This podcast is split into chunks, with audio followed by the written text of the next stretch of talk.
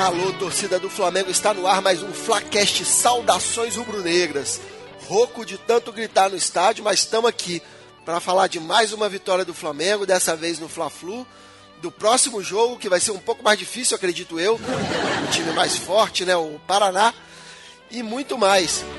Peço vocês que sigam a gente nas nossas redes sociais, Twitter, Facebook e Instagram. Só procurar a gente lá, arroba.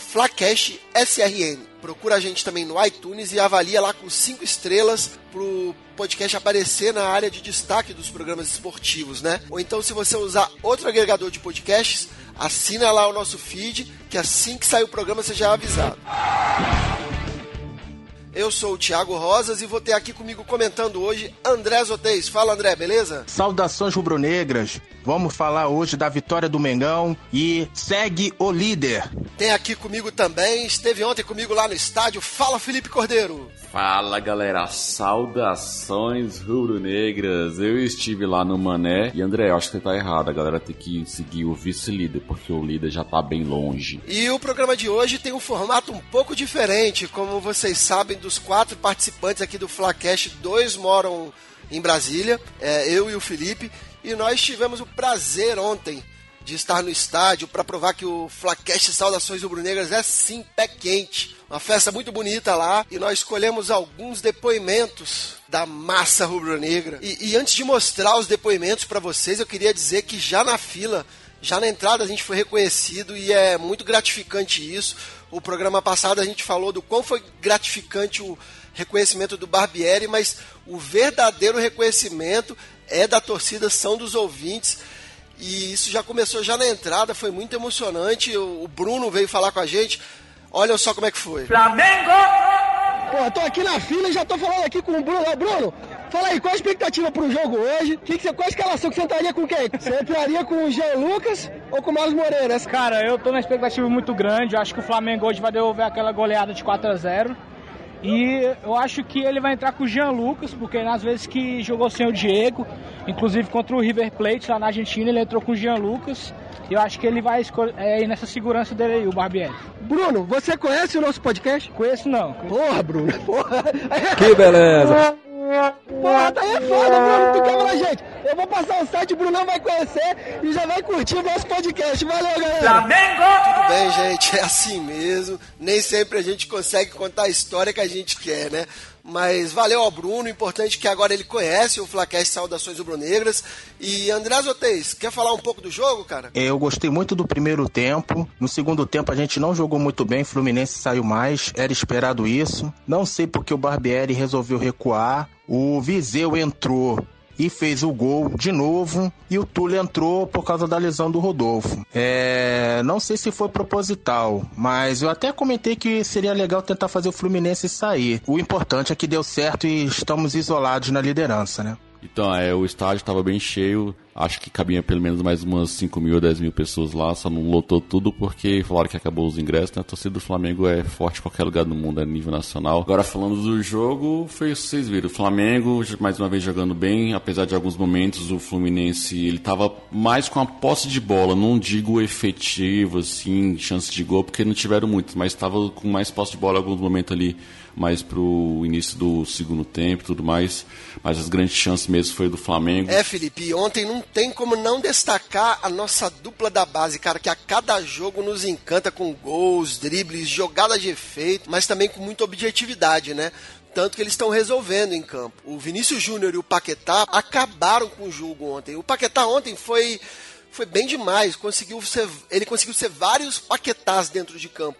Ele conseguiu ser um homem de ataque, mas também conseguiu ser aquele homem que fica ali mais atrás, meio volante, meio ritmista, como diz o Tite, né, Mauro? Essa expressão ridícula do Tite, né? Que isso é coisa de escola de samba, de carnaval, tem nada a ver com futebol ritmista, né? E a gente repete isso como se fôssemos uns bobos, né? É. Ritmista, haja paciência. Eita, mas que o Mauro tá pistola hoje. Mas e André, então? O que, que você achou da atuação dos meninos? Cara, foi, foi sensacional, né? É, Vinícius Júnior e Paquetá endiabrados e mais uma vez Viseu entrou e deixou o dele lá. Toda vez que eu falo que eu prefiro que o Lincoln entre, o Viseu vai e queima minha língua. É, Paquetá, Vinícius Júnior, alegria nas pernas, né? Como a gente costuma dizer. Verdade, Felipe. Como é bom, cara, ver esse futebol brasileiro talentoso, de habilidade resgatado, cara. São jogadores que valem o ingresso, cara. A torcida vibrava, né? A cada drible e jogada de efeito do Vinícius Júnior e do Paquetá, cara.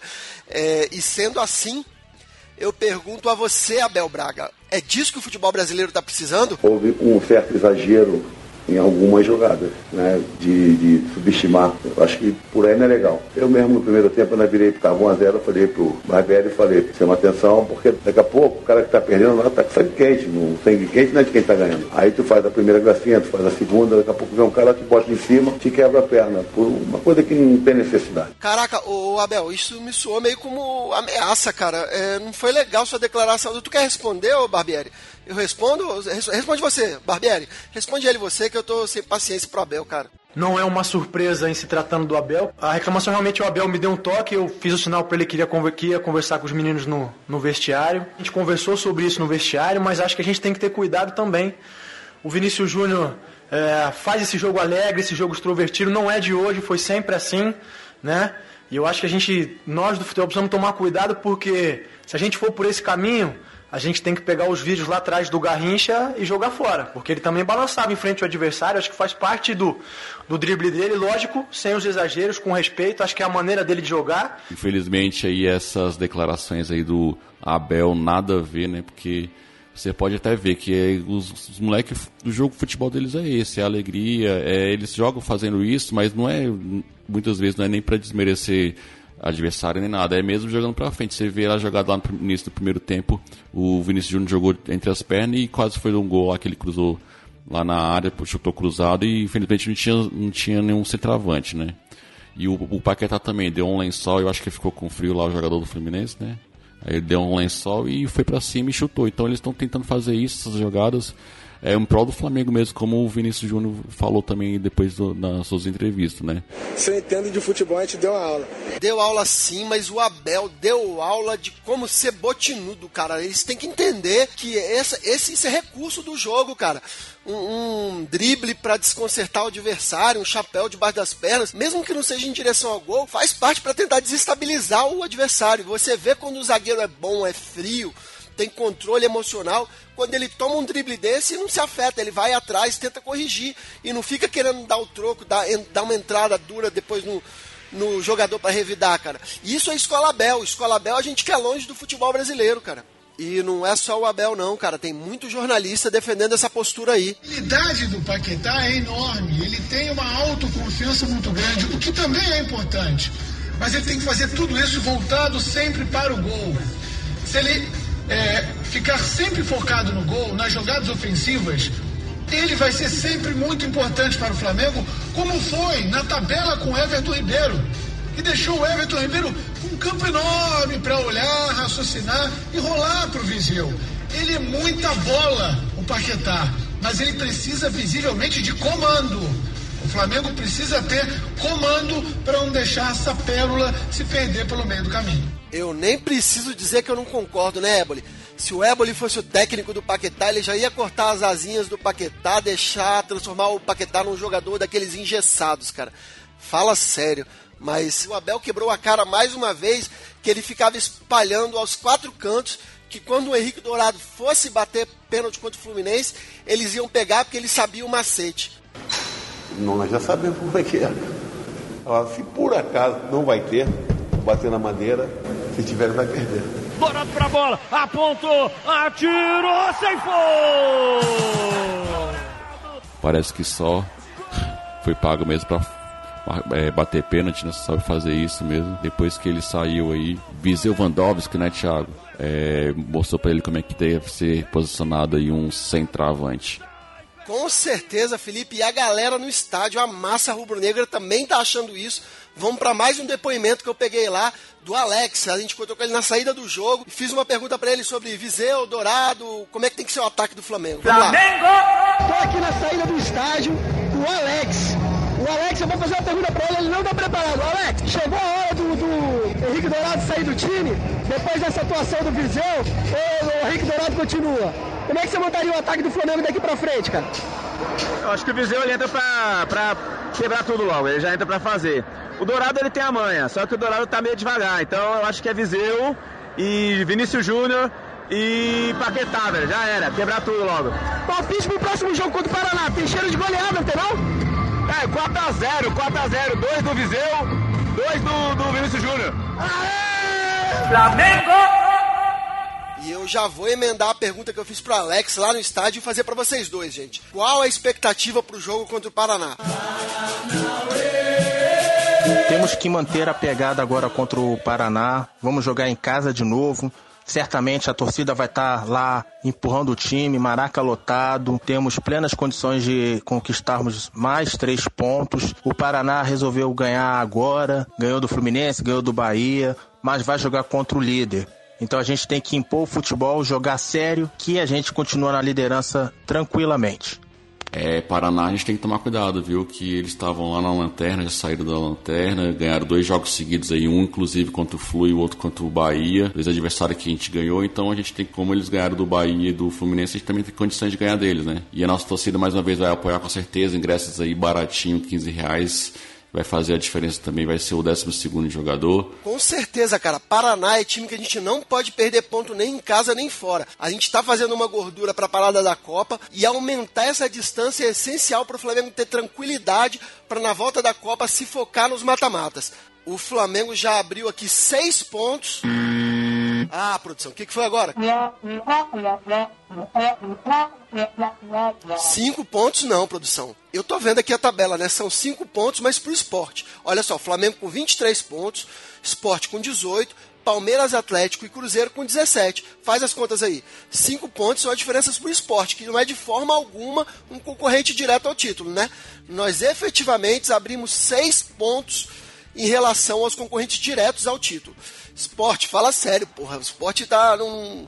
Enfim, tu já interrompeu para coisas mais importantes aqui, cara. Então, com seis pontos de vantagem. que foi, André? Ah, tu ia falar mais alguma coisa, André? Fala aí.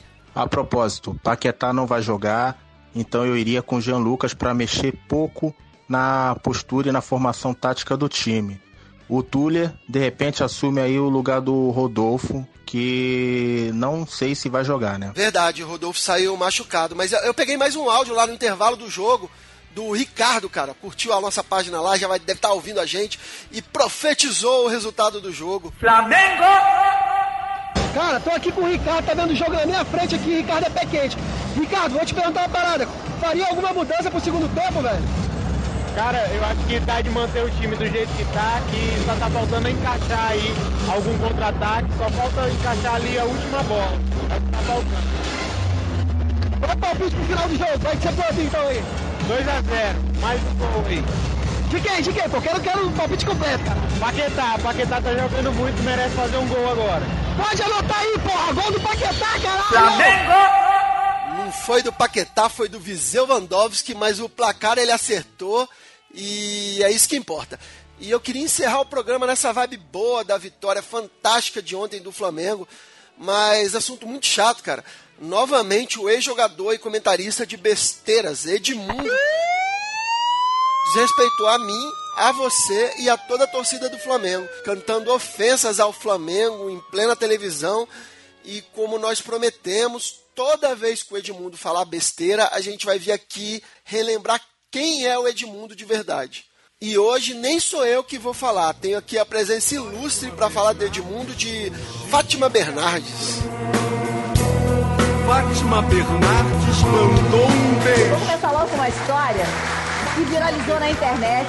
Em 1995, Edmundo se envolveu num acidente automobilístico em que três pessoas morreram. Ele foi condenado a quatro anos e meio de prisão em regime semiaberto por homicídio culposo, mas não cumpriu a pena. É, eu realmente não queria encerrar o programa com essa energia negativa do Edmundo.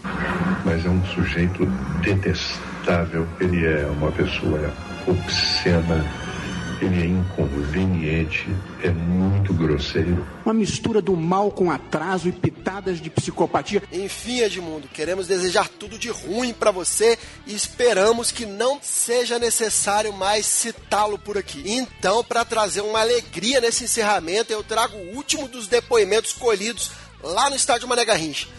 da alegria de uma criança. Eu fico com a pureza da resposta das crianças. É a vida, é bonita e é bonita no gogó.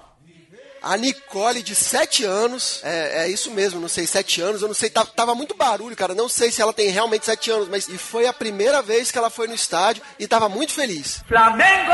Nicole, primeira vez que você veio ver o Flamengo? Você acha que o Flamengo vai ser campeão esse ano? Vai. Então dá um vídeo bem empolgado aí mesmo, que eu quero ver, Nicole. Mengo! Agora com essa torcida não tem como não ser campeão, galera! Flamengo!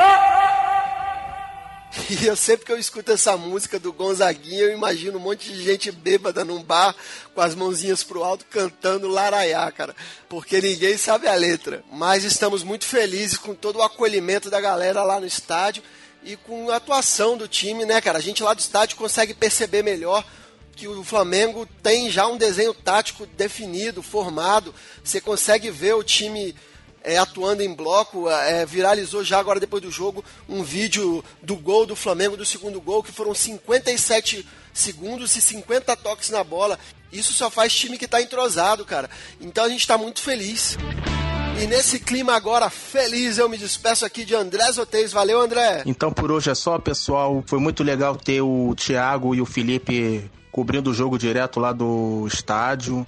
Obrigado aí pela audiência. Até o próximo episódio. Saudações. Me despeço também de Felipe Cordeiro. Valeu, Felipe. Então é isso aí, valeu, galera. Mostramos aí que o Flacast é pé quente tanto no Rio quanto em Brasília. Se você aí não viu nossos histories aí que eu fiz aí no jogo aí do Flamengo Fluminense, tá lá em destaque lá no nosso perfil no Instagram Flacast SRN. Valeu e também acompanha aí o outro projeto aí que eu faço, que é o Like Tour lá no liketour.com.br, liketourbr, todas as redes sociais aí, um podcast sobre viagem. Lembrando que a nossa página é o www.flacast.com.br. Conheça também o outro podcast do qual participa, o Papo Canela. E antes de encerrar o programa de hoje, temos o já tradicional momento Aquele Abraço. Alô, torcida do Flamengo, aquele abraço. Aquele abraço para Alan Sorina, Josemar Gomes, Eduardo Madi. Aquele abraço para o Lucas que estava do nosso lado lá no estádio, mas o áudio foi abafado pelo som da massa. Aquele abraço para toda a torcida do Nordeste do Brasil, todas as embaixadas do Flamengo pelo mundo. Aquele abraço para Raça Flá, torcida jovem, Urubuzada, Flamanguaça, Flá Flá de Belém, Flamengo antifascista e todas as torcidas organizadas do Flamengo. Aquele abraço, saudações rubro-negras. Para encerrar o Flacast Saudações Rubro-Negras de hoje, a gente tem aqui de novo o som rubro-negro. O som rubro-negro de hoje é o funk Vai Vinícius Júnior do MC Mengão. Curta aí, Vai Vinícius Júnior. Saudações rubro-negras. O moleque é o bicho, entra com bola e tudo. Mete o gol, mete o gol, vai Vinícius Júnior. O moleque é o bicho,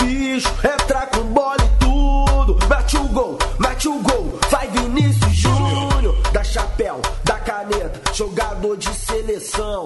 Cria de São Gonçalo, revelado no Mendão Encanta a arquibancada, deixa o zagueiro maluco. Do Flamengo para o mundo, vai vir, vai Vinícius Júnior, vai Vinícius Júnior, vai Vinícius Júnior. Mete o gol, mete o Flamengo. Vai Vinícius Júnior, mete o gol, mete o gol. Vai vir, vai Vinícius Júnior.